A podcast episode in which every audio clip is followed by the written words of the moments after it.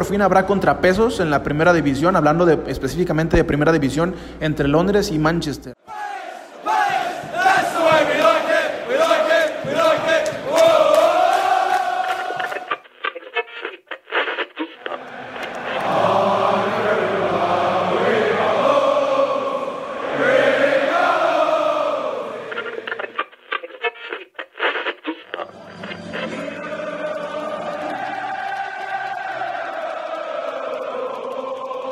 Grada Inglesa.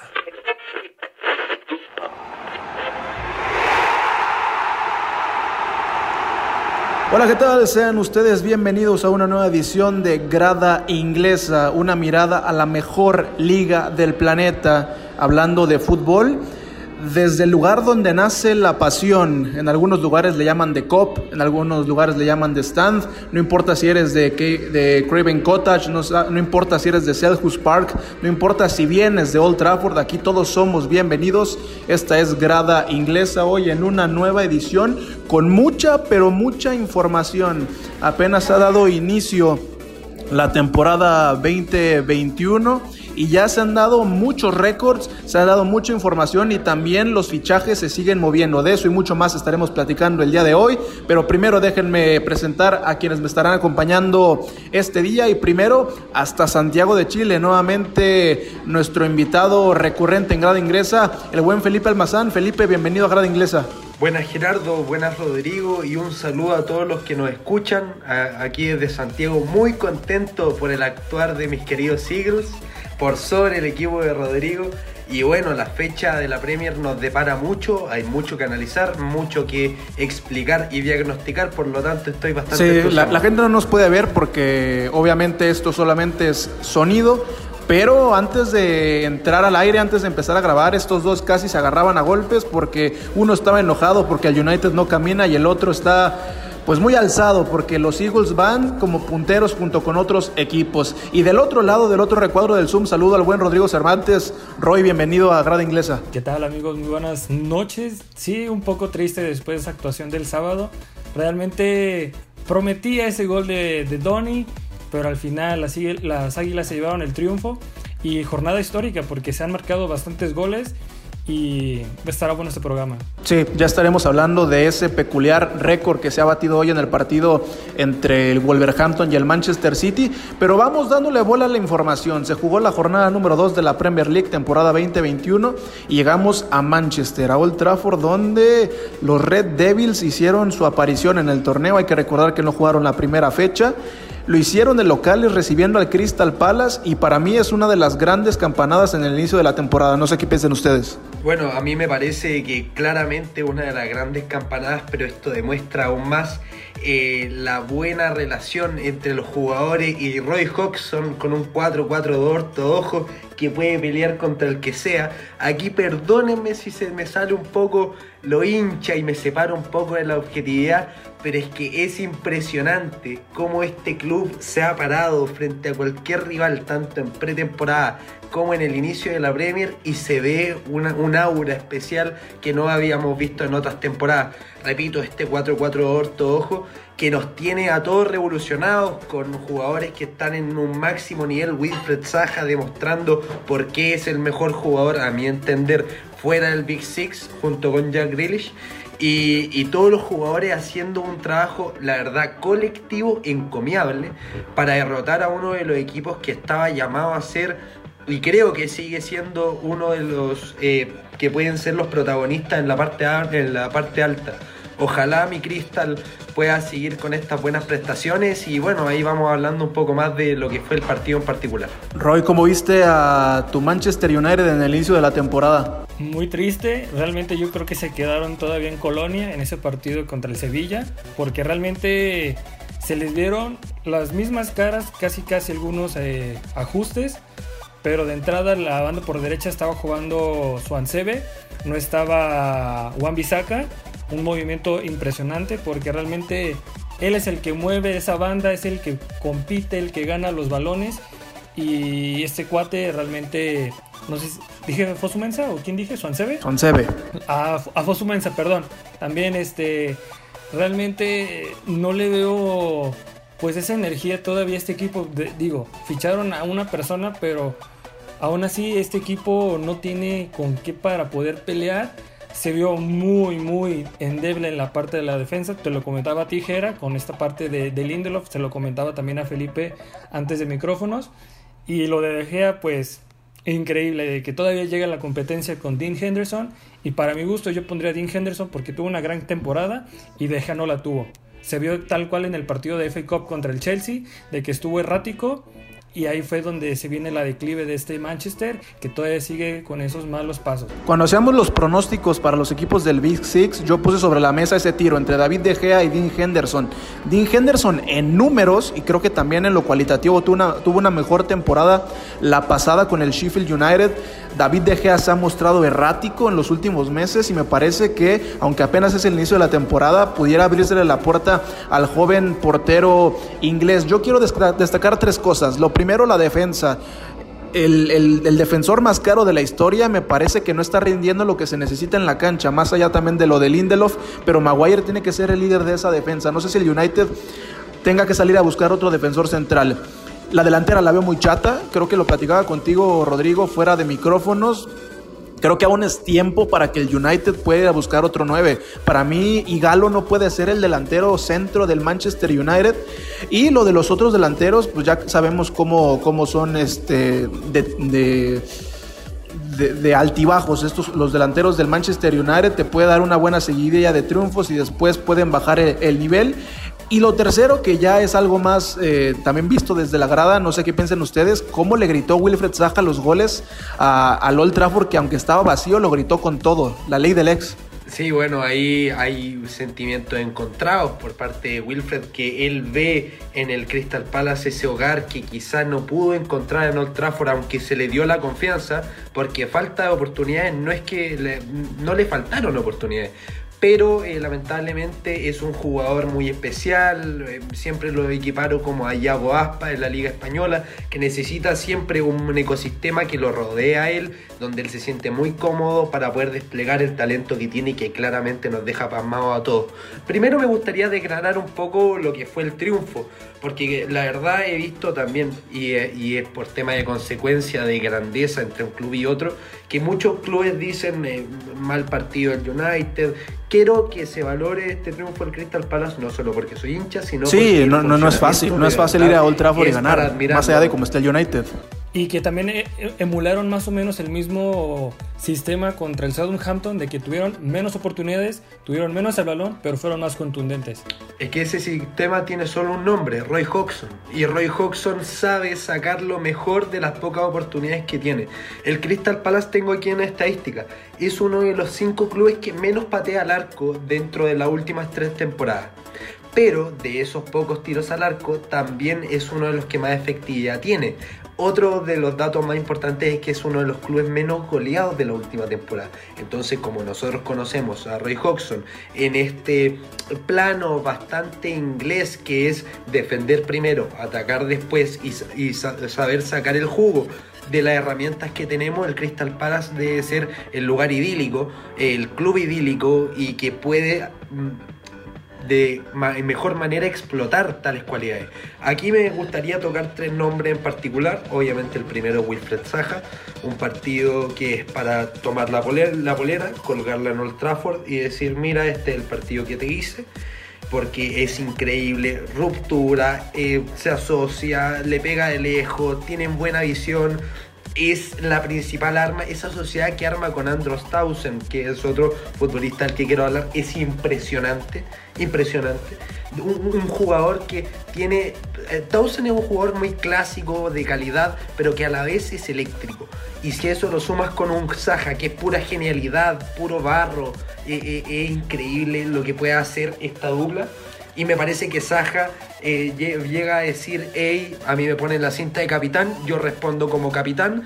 Me da lo mismo si es en Old Trafford, en Anfield, en St. Mary's. Yo vengo aquí y rindo como capitán y la verdad le ha funcionado bastante.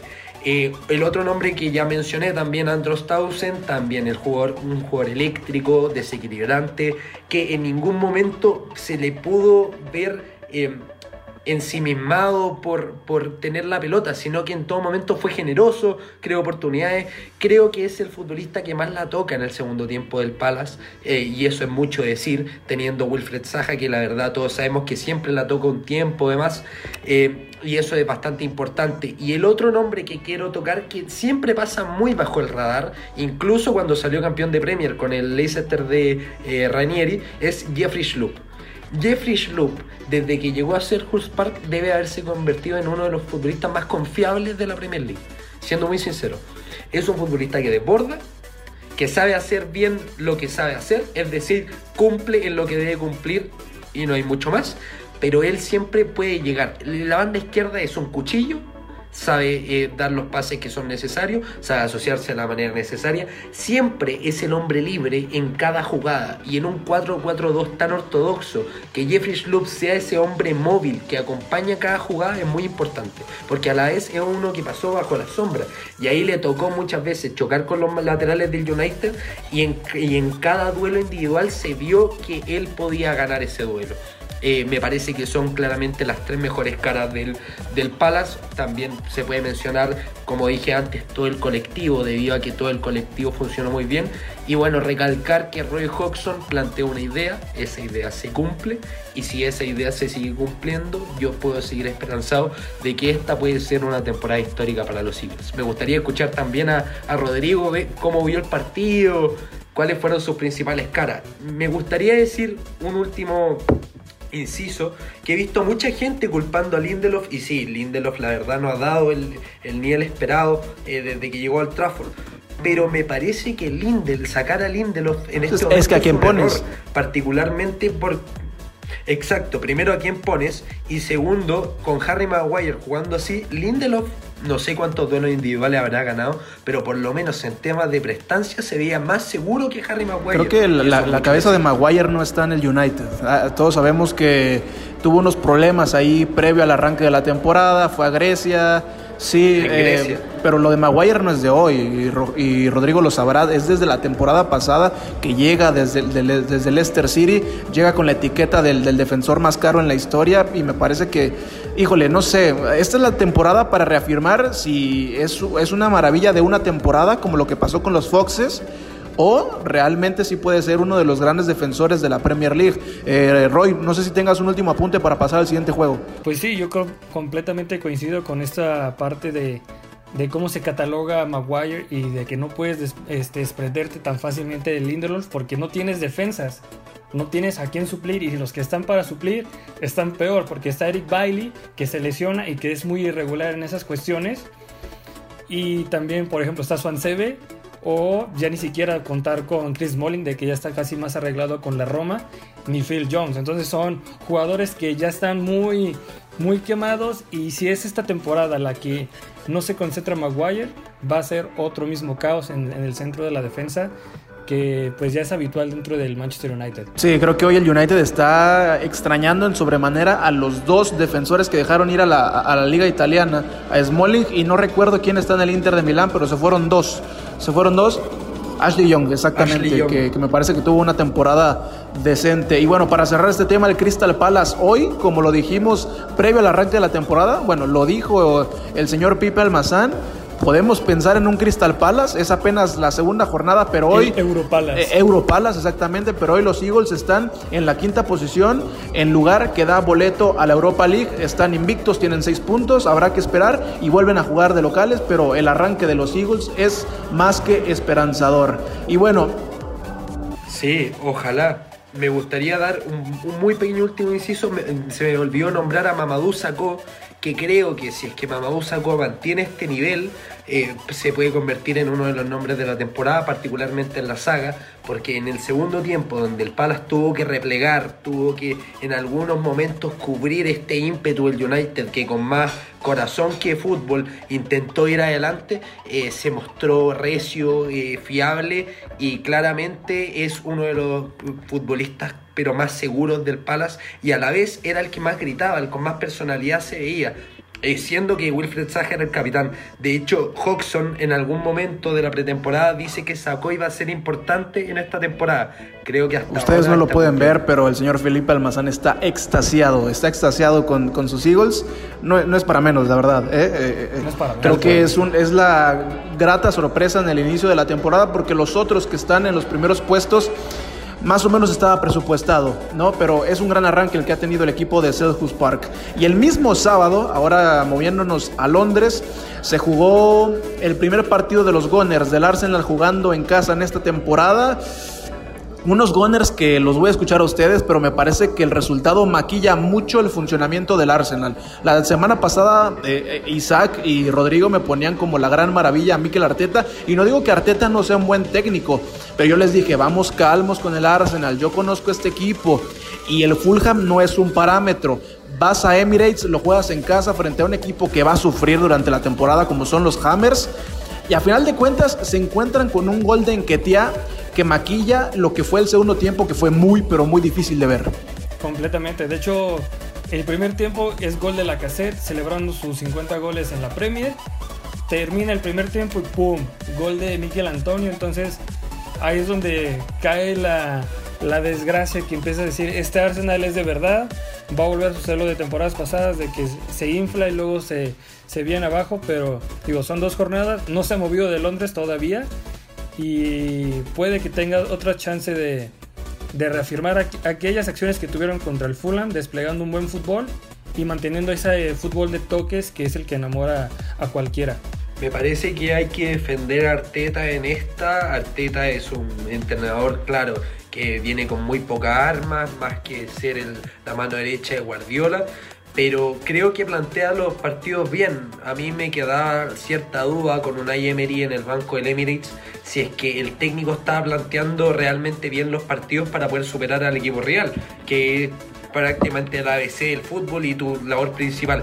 Y me parece que con Miguel Arteta esa inquietud ya no está. Ahora claramente hay que mantener eh, la idea de que el Arsenal no se ha mostrado como el equipo tan fiable que, fue en algún momento, 2004, 2005, y que ya lo hemos hablado con Gerardo.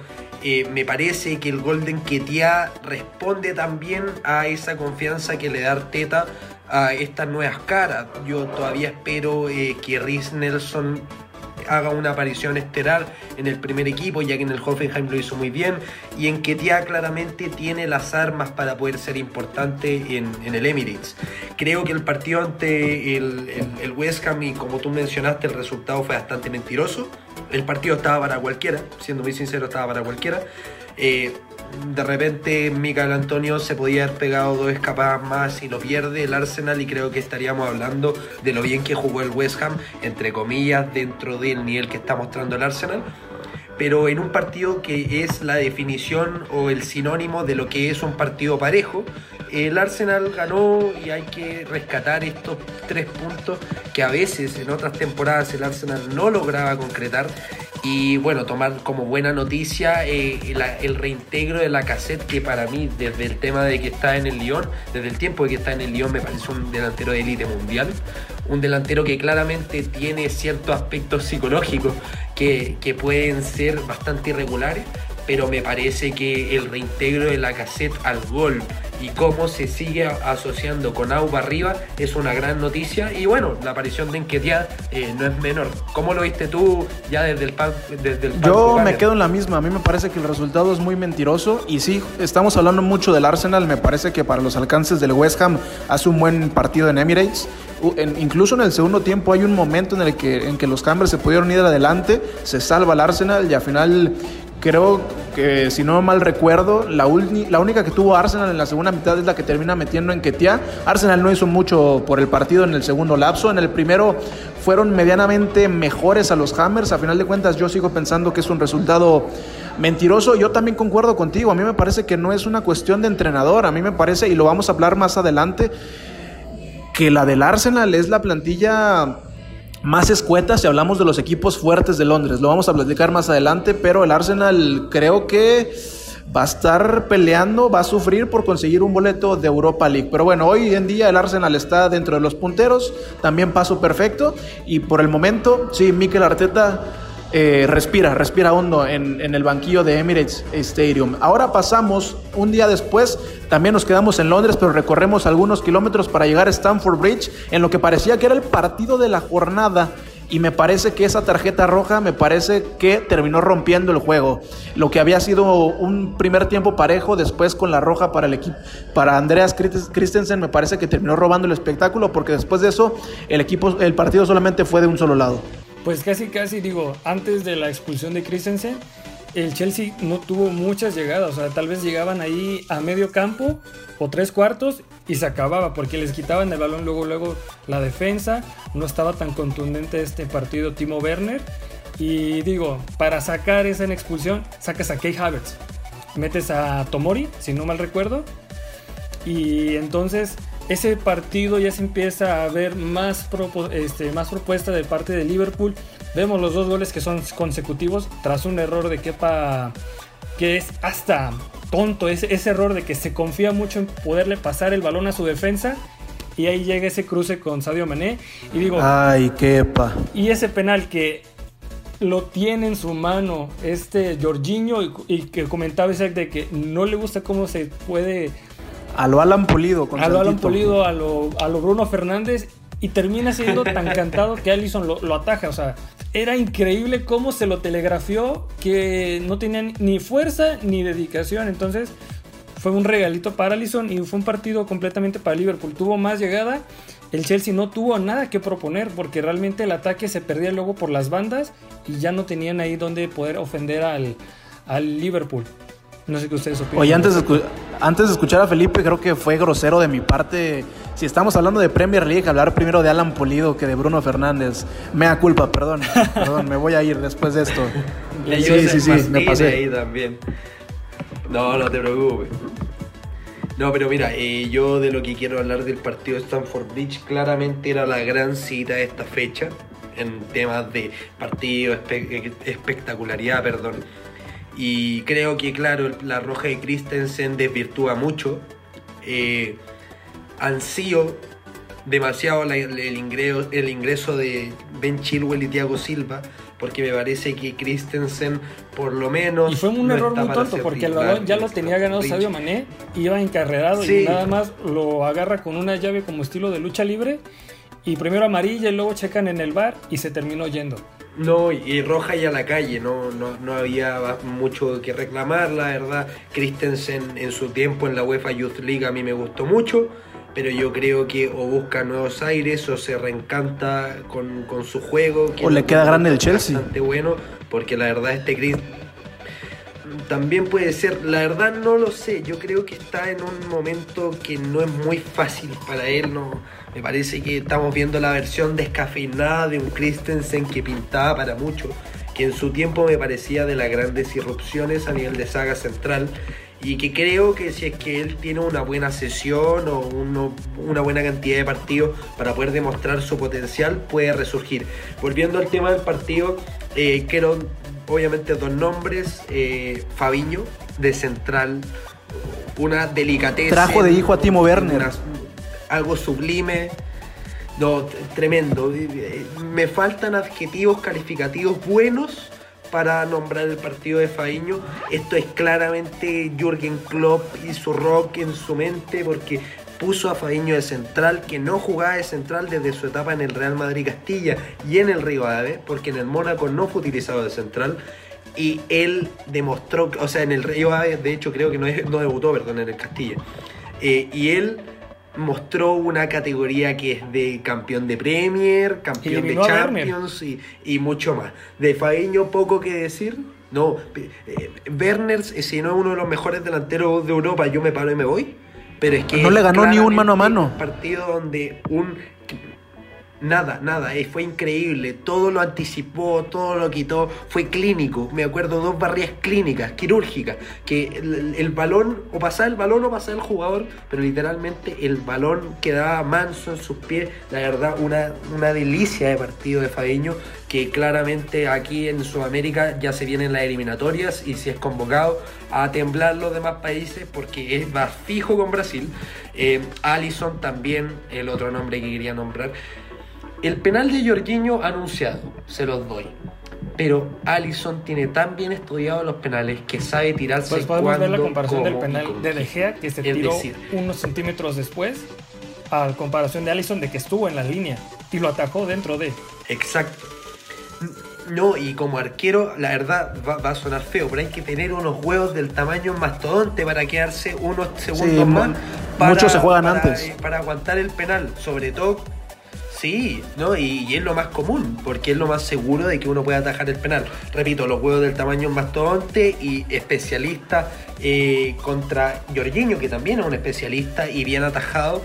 Eh, leí en Twitter, me acuerdo, estaba en el partido y cuando ataja a Allison yo dije voy a Twitter porque esto va a ser tremendo. Y leí dos frases que en este momento no se las puedo adjudicar a nadie porque sería una falta de responsabilidad de mi parte. Eh, ¿Cómo le hacemos goles a Alison Becker? ¿Me pueden responder? Yo creo que claramente. Gareth Bale, de chilena, nada de más. oro, Junto a Manuel Neuer. Uy, sí. No, claro. Pero, pero por ejemplo, ahí eh, entra claramente en la terna de los Oblak, Ter Stegen, Neuer, pero el tema de la seguridad que te entrega Alison Hablando en de- arco es increíble. Puede no ser el arquero más vistoso, no es el arquero más felino, no es el arquero más volador, pero es un tema de seguridad y de atajadas primordiales. Todavía me acuerdo de esa que le sacan Napoli, que podría haber sido cualquier otra cosa el año pasado. Y, claramente demuestra estar a la altura de los grandes. Del Chelsea me quedo un poco insatisfecho. Entiendo que Havertz y Werner están en su periodo de aclimatación, no se les puede pedir más. Un partido bastante flojo, pero repito, no se les puede pedir más. Eh, y yo creo que ahí falta claramente eh, un, quizá un poquito de rodaje. Yo creo que el Chelsea de Lampard tiene todo para dar, tiene mucho para dar, pero falta un poco de rodaje, tanto de los fichajes, el ingreso de Chilwell y Silva, como mencioné anteriormente, rescatar el partido de Kanté, que dentro del Chelsea no fue lo peor, todo lo contrario fue de los puntos más altos, eh, bastantes recuperaciones, pero se le sigue nublando cuando llega al área rival No le y pega. no sabe qué hacer, tiene que retroceder. No, es que le va a pegar con la de palo. como Sí. siempre, no, no. Entonces, no, difícil. Pero hay que rescatar su partido. La verdad, sigue mostrando que es un jugador de calidad increíble, que puede jugar en cualquier equipo del mundo. Y el Chelsea es un buen lugar para hacerlo.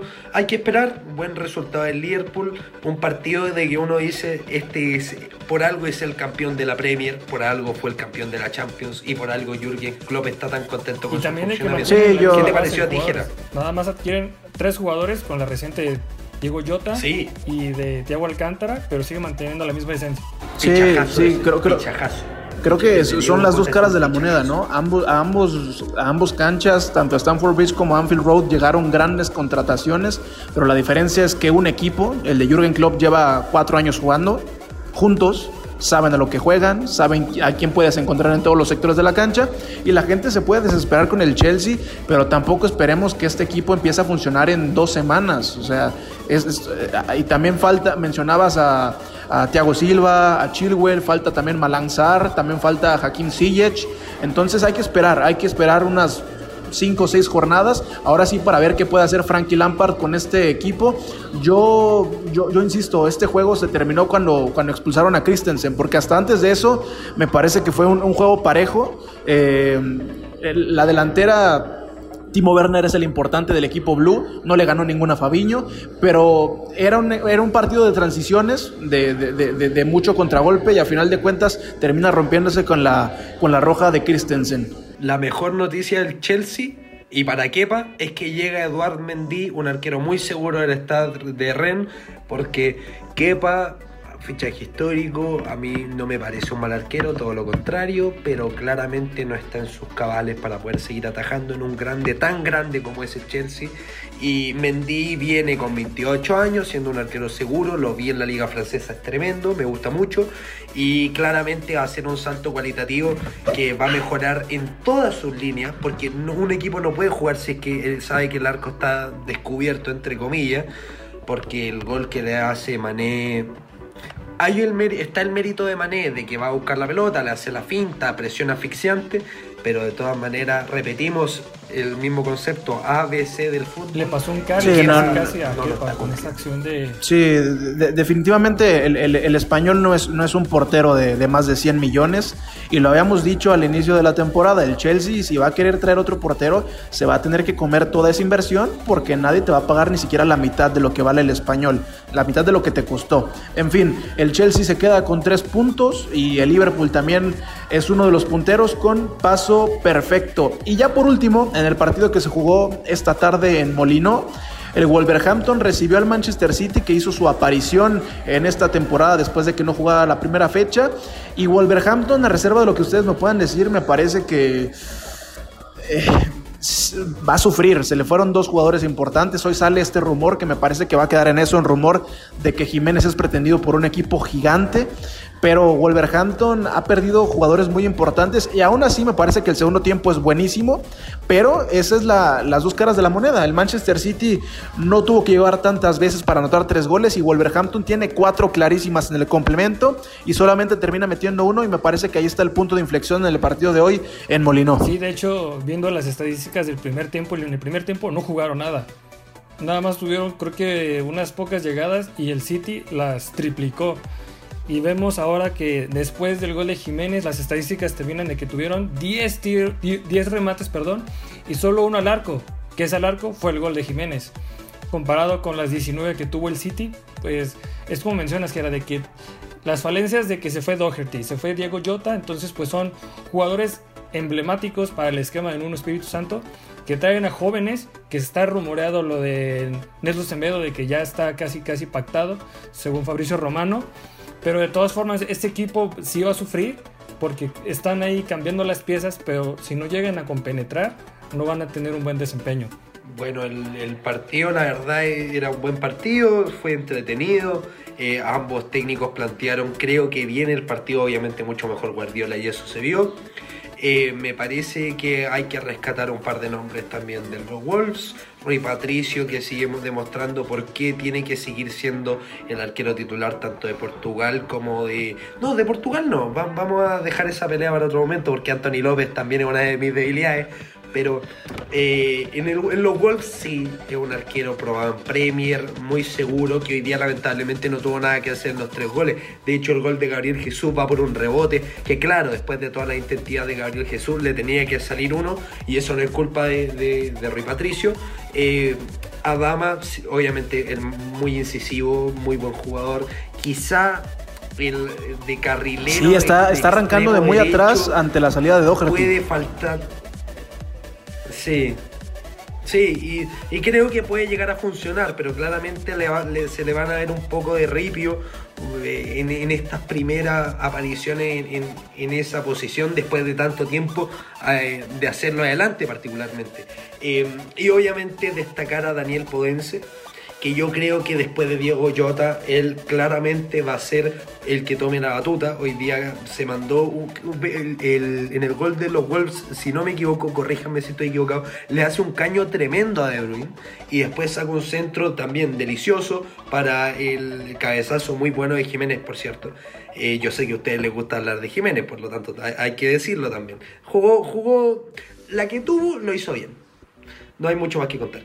Eh, y un punto que me parece bastante bajo, eh, Rubén Vinagre, eh, que yo le tengo bastante fe, pero claramente Kyle Walker se lo comió con papita.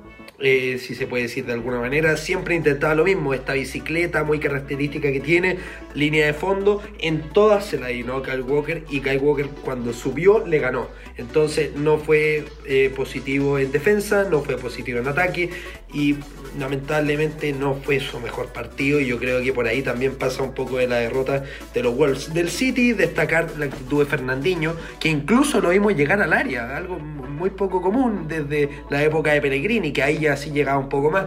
Pero, pero llegó al área, muy buena actitud, muy buena distribución. Rodri también se vio bastante seguro. Y bueno, destacar a Kevin De Bruyne es como una paradoja. Si es que no lo está compartido es porque yo estoy ciego. Ya ni siquiera lo tienes que decir porque ya sabes qué- esperas de él, ¿no? del Eh. Yo creo que los mismos oyentes dicen es una obviedad, no vamos a hablar de Kevin De Bruyne, es un crack y todos los partidos va a jugar de crack y se pone la bolera de crack y cuando lo ven dice, ah, este Sí, es ah. crack", y se cierra el partido. No, eh, de, Kevin De Bruyne decir, ah, me parece que ayer fue Rodrigo el que compartía en las redes sociales de Grada Inglesa una declaración, un tuit de Cés Fábregas diciendo que Sadio Mané era el mejor jugador de la Premier League. Híjole, pues no, ha visto a Kevin De Bruyne, entonces para mí el, mejor jugador de toda la liga que hoy, que hoy entra en acción y demuestra quién es. Eh, no sé qué piensan ustedes, pero para mí el, el belga es el mejor jugador de toda la Premier League. Y bueno, Sí, sí, digo, a mí me parece que eh, el belga es un jugador más completo. Y lo del Wolverhampton, Podens, me parece que, dio buenos chispazos. Termina comiéndose una en la cual pudo reventar el arco, quiso hacer el globito, la pica, se pierde una de las cuatro que se comió Wolverhampton en la segunda, en la segunda mitad. Y también Jiménez, para que la gente no diga que somos porristas del mexicano, Jiménez mete el gol de Wolverhampton, pero se pierde una también solo en el corazón del área. Bueno, también eh, eh, el tema de Jiménez yo creo que la verdad se vio bastante desabastecido. Sí, tuvo un par de ocasiones que la verdad no concretó más que el cabezazo que fue bastante bueno, que uno de sus fuertes. Pero, pero se vio bastante desabastecido. Abandonando mucho el área. Diego Goyota caía de... Sí, no, eh, se veía muy lejos del área yo creo, como digo, eh, Diego Goyota podría haber sido un partido ideal para él, este desequilibrio que él podría haber tenido, pero claro, Liverpool ya vio eso y, se lo llevó, por lo tanto, para mí uno de los grandes fichajes del mercado. Eh, y destacar un último nombre del City, Gabriel Jesús muchos intentos, eh, mucha garra, mucho empuje e incluso siempre fue el más incisivo. Él salía del área, quizá tanto como Raúl Jiménez, pero se asociaba mejor, caía a banda, con Foden tocó muy bien, y, se vio claramente como uno de los futbolistas más activos de, del City y yo creo que Guardiola mientras no pueda contar con Agüero tiene el 9 asegurado porque Gabriel Jesús sigue demostrando que a sus cortos, no sé si tiene 22, 23 años, yo sé que llegó con 19, pero es muy joven y, y demuestra claramente estar para la grandes citas y esta era una. Gran triunfo del City en su estreno, para cerrar, me parece un gran triunfo. Eh, hay que ver qué puede pasar con Daniel Podens, me parece que puede ser uno de los nombres de la temporada. Y ojo con el debut de Fabio Silva, que lo vimos, igual de Vitiña, que obviamente no tocó mucho la pelota, entró más para hacer un cambio testimonial, pero, pero hay que verlo. En Portugal hay muy buenas referencias de él, sobre todo Fabio Silva, y este fichaje récord, ojalá que, que, pueda calar bien en la Premier y en los... Bueno, ya en, Portugal Wolverhampton se ha, se ha, convertido como en la selección nacional, ¿no? Incluso ya van a... La tercera camiseta. Sí, y ya van a jugar con sus colores. muy, muy bonita, por cierto, pero eh, en Wolverhampton se fala portugués. Y ya nada más tres puntos para cerrar este tema, porque el tiempo apremia. Eh, el primero, yo sé que ustedes me han dicho que Jiménez encontró su lugar en el mundo, pero para mí Jiménez tiene que ir a otro lugar. En Wolverhampton no va a pelear por otra cosa y está en el momento. Si no es esta temporada, no va a volver a ser. Y dos datos: el Manchester City. Sí, fue, exactamente. Fueron eliminados de, uno de los torneos que pueden pelear y ya se les fue. A eso me refiero con que.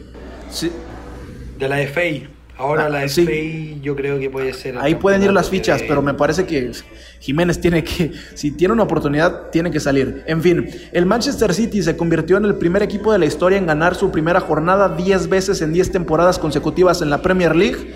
Y después lo de Raúl Jiménez, que le sienta bastante bien jugar contra los Sky Blues, que registra dos goles y tres asistencias en sus últimos tres juegos jugando contra el Manchester City. El resto de la, de la jornada en la Premier League eh, fue el, conjunto de el Leeds United que le ganó cuatro goles a tres al Fulham en duelo de recién ascendidos. El Everton que también es, otro de los punteros, sí, buen, buen juego. El Everton con gol de James le ganó al West Brom cinco goles por dos.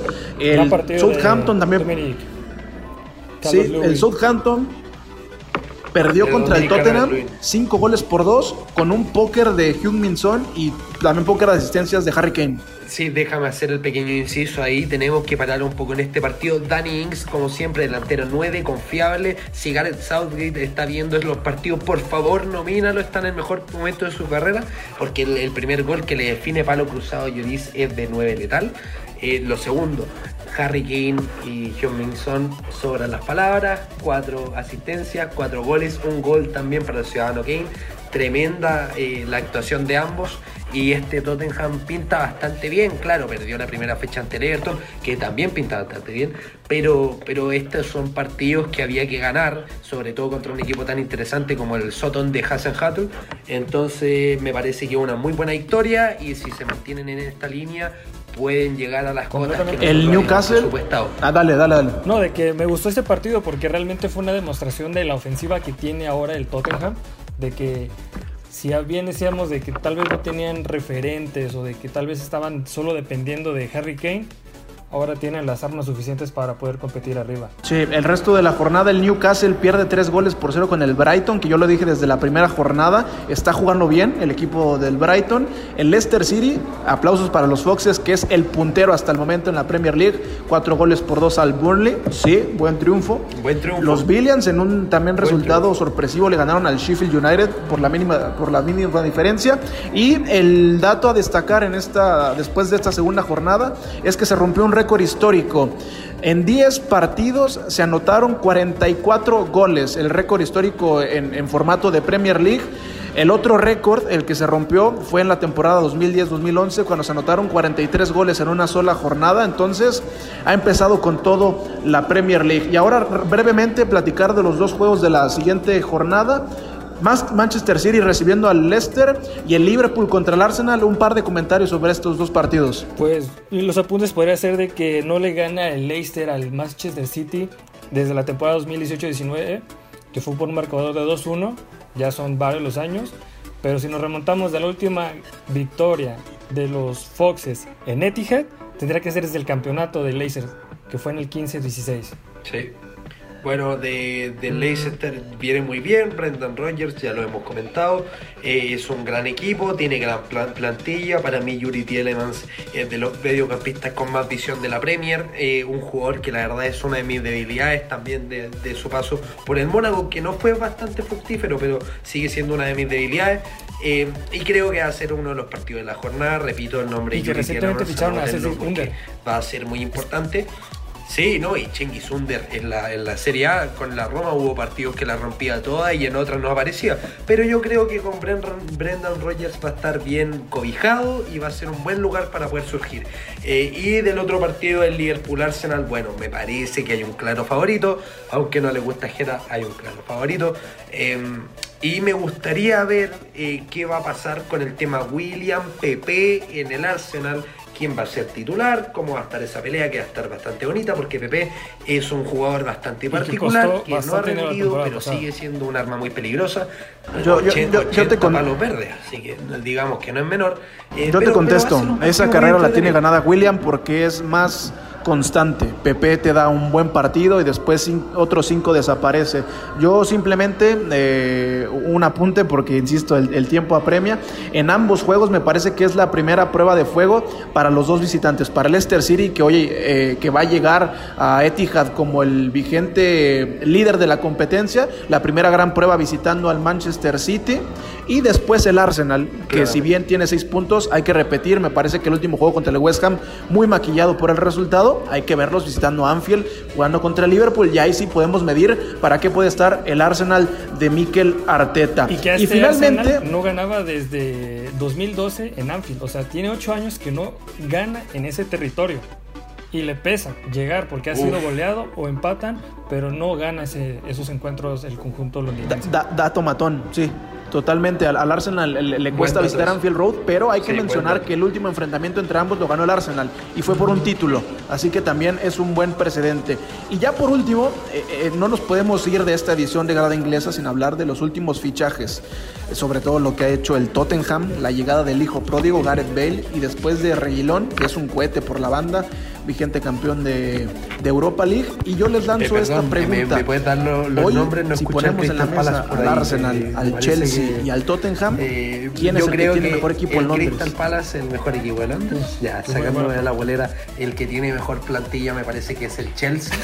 pero, pero por favor miren hacia el lado sur de Londres porque en Selhurst Park van a haber alegrías y por lo menos eso yo espero. Y claramente Chelsea por plantilla es de, lo mejor. Entre Tottenham y Arsenal está más asistado el Tottenham, pero es Mauriño, así que hay que tener cuidado. Y, me gustaría saber qué piensa eh. Sí, a mí también me gusta mucho la propuesta que hizo el Chelsea. Digo, son nombres pesados, pero igual, traer a tu hijo pródigo después de siete años donde consiguió lo que sea en Madrid y te traes, como menciona Jera, a un cohete que fue Sergio Reguilón, que estaba en el tema con el Manchester United, que no quiso comprarlo por la cláusula de recompra de 45 millones, pero que queda perfecto al esquema de Moe, porque Danny Rose y Ben Davis no iban a estar ahí en esa banda izquierda.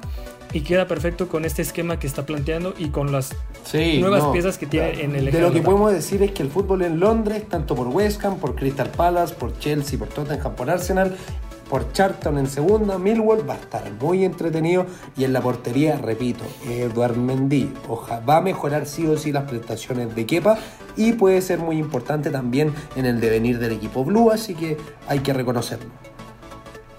Ustedes tocaron el punto primordial, porque a mí me parece que si ponemos a los tres sobre la mesa y también dejando un poquito de lado al Crystal Palace, que me parece que ha iniciado bien, pero sí, no comen la misma mesa que estos tres. Si ponemos estos tres eh, eh, sobre la mesa, me parece que el que tiene un plantel más expuesto es el Arsenal, lo compro mil veces. Pero el Arsenal tiene, creo que entre los tres, uh, híjole, es que no sé, los tres tienen muy buenos delanteros, pero sí creo que en un total, en un todo, el Arsenal no va a tener una temporada como la que pueden tener el Tottenham y el Chelsea. Pero el punto primordial aquí, poniendo una comparación entre los Blues y los Spurs, me parece que es el técnico.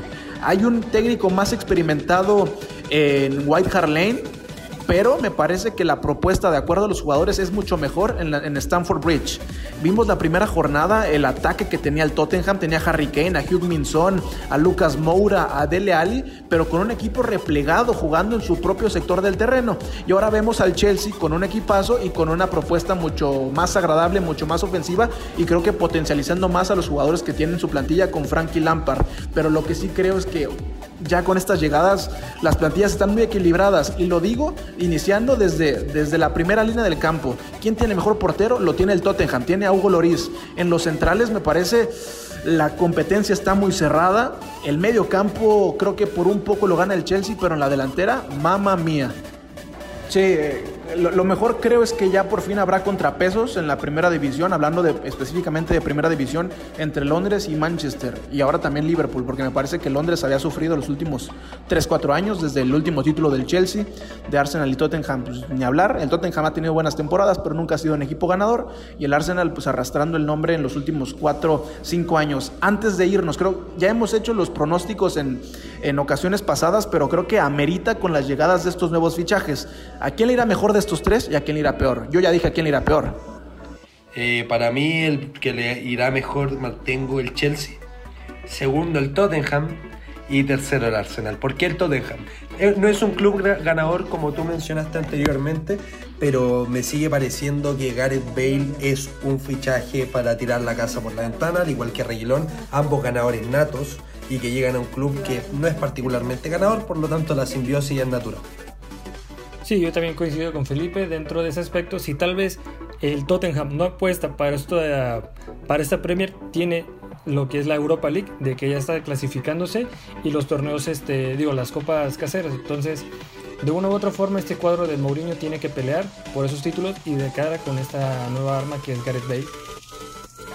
Mira, normalmente el de los pronósticos arrebatados es Isaac, el que dice que no va, a ser campeón el Everton y, va a golear y, demás, ¿no? Pero yo hoy voy a apostar mis fichas al Tottenham, ¿eh? Creo que con estas llegadas Tottenham puede ser el caballo negro, después va a venir el Chelsea y sin duda alguna el, el que tiene el plantel más escueto, hablando de estos tres en primera división, es el Arsenal. Y una última pregunta, ¿les parece que Gareth Bale es top 5 del mundo? Del mundo en este momento, Gareth Bale no me parece. Eh, pero, pero sí creo que uno. Tal vez. Sí, sí, top 20 yo creo que entra, pero, pero top 5 no lo es. Pero, pero es un jugador, primero, de jerarquía, que de esos que uno puede tirar, repito, la casa por la ventana. Segundo, Tottenham White Hart Lane, ya no White Hart Lane, ahora el nuevo estadio del Tottenham va a ser un escenario idílico, repito la palabra, idílico para que Bale se reencuentre con, con el fútbol, se reencante, quizá juegue golf incluso y esté más contento, va a estar más cerca de Gales y ahí todos sabemos cómo es Bale, que es un futbolista que necesita estar a gusto para poder rendir. Y yo creo que con Mauriño en el Tottenham, con Hyun Min Son y Harry Kane acompañándolo en la delantera y con Bergwijn haciendo de cambio natural, va a ser tremendo. Por lo menos espectáculo va a haber. Qué maldito equipo le armaron al Tottenham. ¿eh? Si yo, si yo estuviera en, Londres, se oiría mal lo que voy a decir, pero híjole, quiero ver al Tottenham todos los días. Yo siendo del Arsenal. Yo siendo del Arsenal, porque ¿qué, equipo le hicieron al Tottenham? sí, tremendo. Debería ver el de Crystal Palace ahora que ficharon a Berechi ese, porque también es tremendo. perdón, perdón, es que estoy en éxtasis. Eh, tienes que pensar, el Crystal Palace nunca ha pasado de la octava posición. Estamos terceros, cuartos, incluso primeros según cómo lo mires. Así que, bueno, bueno. ¿Ya le tomaste foto a la tabla general? Sí, le, tomé foto a la tabla, dormí con la tabla de asado, fue tremendo. Yo de verdad siempre trato de ser lo más objetivo, pero yo estoy fuera de mis cabales, estoy en éxtasis eh, en otra parte, quizá en Júpiter, por ahí debo estar deambulando, junto a Roy Hodgson abrazado y dándole besitos en su pelo blanco. esperen próximamente el podcast del Crystal Palace a cargo del buen Felipe Almazán eh, está insoportable, está insoportable, pero bueno, es, justificado. En, fecha FIFA tendremos que hablar un poco de la historia del equipo de, los Eagles. Eh, bueno, se nos ha acabado el tiempo, se nos ha acabado grada inglesa. Como podrán escuchar, nos faltan temas, pero es que lo reafirmamos, esta es la mejor liga de todo el planeta. ¿eh? Nosotros que somos mexicanos, no sé qué estoy viendo en la liga mexicana, es, son mundos totalmente diferentes. ¿Quién es? Sí, perdón, perdón, sí, no, sé por qué dije Alan Pulido. Eh, no me quiero meter con, con, el, con el cacique de, del señor Felipe Almazán, ¿qué, hacemos, ¿qué, hacemos viendo la Liga Mexicana? ¿Qué hacemos viendo la Liga en Chile? Por favor, son tres mundos de distancia y no nos ha dejado de ver el inicio de esta Premier League. Se nos ha acabado grada inglesa, pero Felipe Almazán, agradecerte el tiempo y dónde podemos seguirte en redes sociales. Eh, bueno, Repito, muchas gracias a ustedes. Siempre que me necesiten, yo puedo estar. La verdad es un gusto conversar, como siempre digo, con personas que saben tanto de fútbol como Rodrigo, Gerardo, Isaac, que valga la mención que no está ahora, pero que cuando escuche el podcast ahí va a escuchar mi saludo. Eh, me pueden seguir en Twitter como Falmazan99, en mi blog donde trato de mezclar un poco el fútbol con la prosa, que es www.lineman.cl. Ojalá no tengan pérdida y puedan ir a, ir a, leer un poco de ahí, de las grandes historias que trato de contar. Y, bueno, repito el agradecimiento. Y en Instagram me pueden seguir como P1, P. Al final es como Pipe, pero con un 1, porque yo era muy ocurrente hace unos años y ahora no quiero cambiar el nickname. Así que ahora quedamos así. Y bueno, muchas gracias a ustedes por por, repito, esta charla tan agradable y nos, queda, nos quedan temas. Me gustaría hablar en algún otro momento del Everton de Ancelotti, que también pueden encontrar un artículo en el Lyman porque se viene tremendo también por ahí. Sí, tendremos que abordarlo. Es que hay muchos temas. Ahora estamos esperando que llegue la fecha FIFA para poder desahogar otros temas, pero sí, totalmente de acuerdo. Eh, Rodrigo Cervantes, agradecerte nuevamente. ¿Dónde te podemos seguir en redes sociales? Gracias amigos por compartir este programa tan especial, lleno de goles y tan lleno de energía que podemos compartir la felicidad de cada uno de nosotros y compartir nuestro sentir. Dentro de las redes sociales me pueden encontrar como Psycho Juicy, Psycho con cada kilo, dentro de Twitter y Instagram, y pues a darle con todo.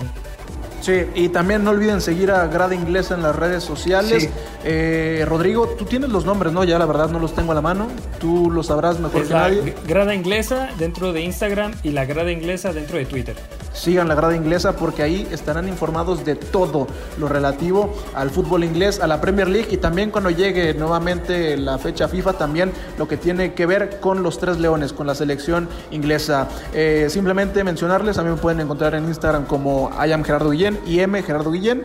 Y bueno, a nombre de Felipe Almazán, de Rodrigo Cervantes, de Isaac Álvarez y de todo el equipo de trabajo de Grada Inglesa, yo soy Gerardo Guillén y nos escuchamos en la próxima. Saludos. Saludos.